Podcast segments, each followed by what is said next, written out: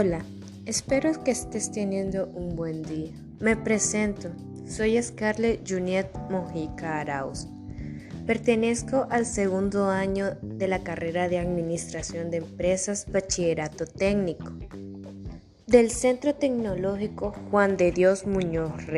Hoy, compañero oyente, te vengo a hablar de un tema de interés tanto para jóvenes estudiantes o adultos trabajadores, un tema que les, que les hará quitarse dudas o incluso mejorar como personas. Diferencia entre fracaso y derrota.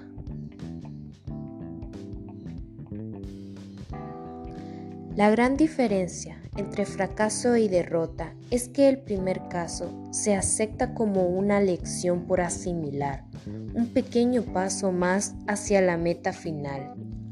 Los fracasos nos muestran el camino equivocado que una vez reconocido no volveremos a recorrer, al igual que el zorro, quien se ha ganado el calificativo de astuto, porque difícilmente vuelve a caer en la misma trampa. A menudo la nube que oscurece nuestro presente sirve para iluminar nuestro futuro.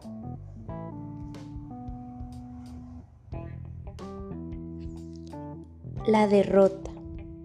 Vamos a hablar un poco de ella. La derrota es la decisión de no volverlo a intentar. Claudicar ante los obstáculos, renunciar a la posibilidad de convertir el fracaso en éxito.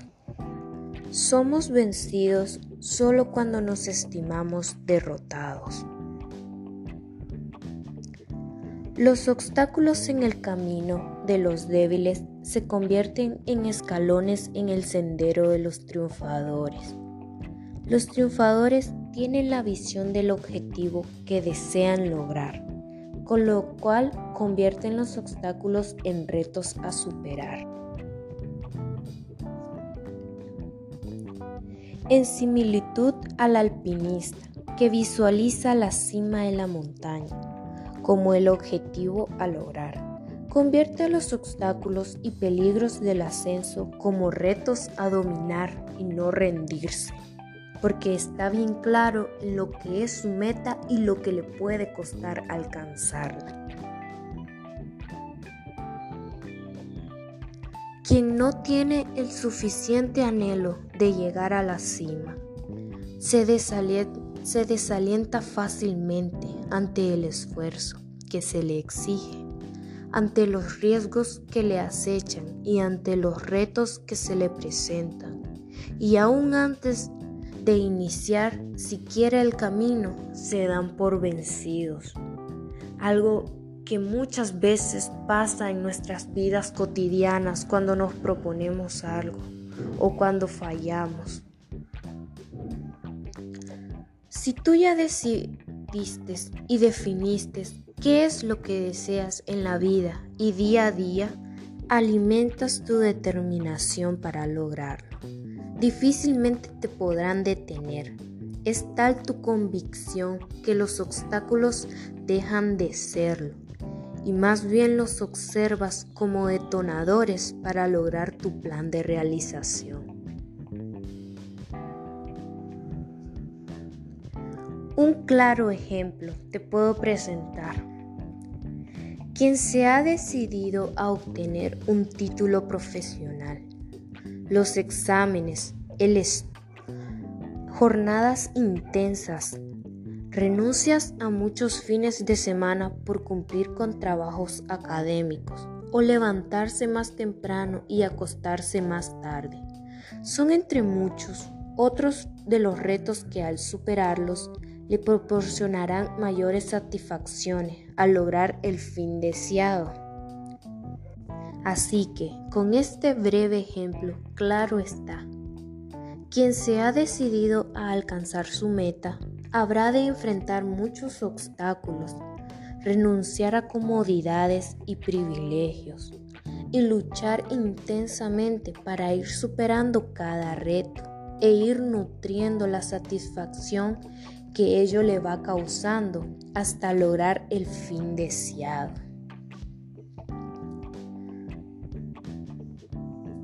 Convierta en viento a favor cada error, cada falla, cada fracaso.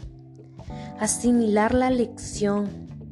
Hay que incrementar la experiencia y fortaleza, su determinación hasta alcanzar sus propósitos, porque no es una opción el rendirse. La derrota es para los valientes que luchan y pierden. El fracaso es para los cobardes que nunca lucharán y siempre estarán temerosos del futuro.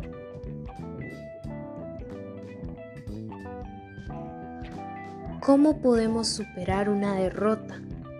¿Qué hacer? ¿Cómo comprender que podemos superar esta situación?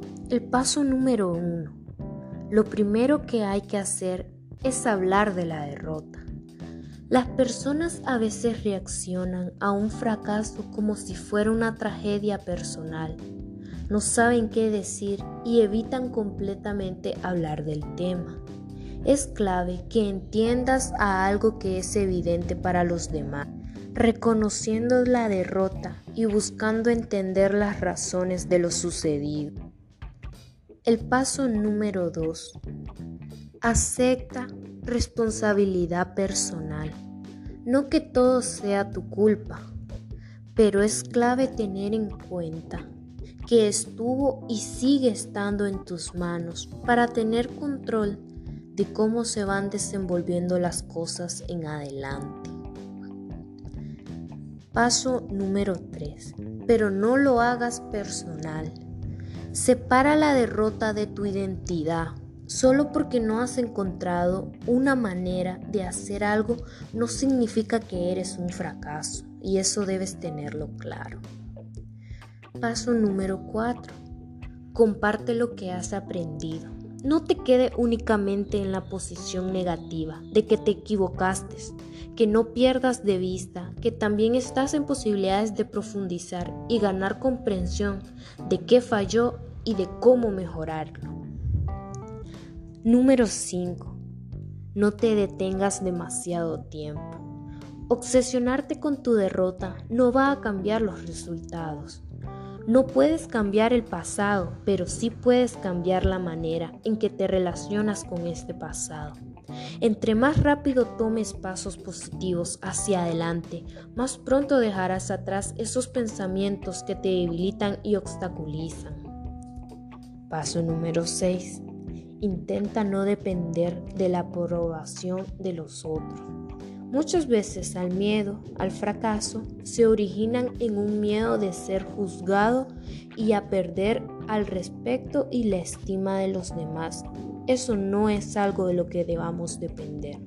Y nuestro último paso, como paso número 7, piensa que tomar la ruta del éxito es aceptar el riesgo de la derrota. Buscar el éxito con avidez o temer el fracaso con miedo no sirve de nada. Lo esencial es ponerse en condiciones para tener éxito, adoptando progresivamente el modo operatorio que nos permite dar lo mejor de nosotros mismos. Y ahora, mi querido oyente, debes ser consciente que perdedor es el que ni siquiera lo intenta. Recuerde que es preferible vivir luchando intensamente que declararse derrotado, que un claro objetivo hay que tener en la vida, apostar todo para triunfar, sabiendo lo que depende de esa lucha, lo que tenemos por alcanzar. No te rindas. Amigo oyente, antes que preocuparse por sumarle fracasos a su vida, Preocúpase cuando se siente derrotado. Hasta aquí es mi podcast. Espero que en serio consideres un poco la estas dichas palabras.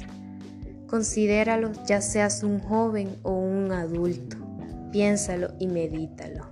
Gracias por su atención y por haber escuchado esto.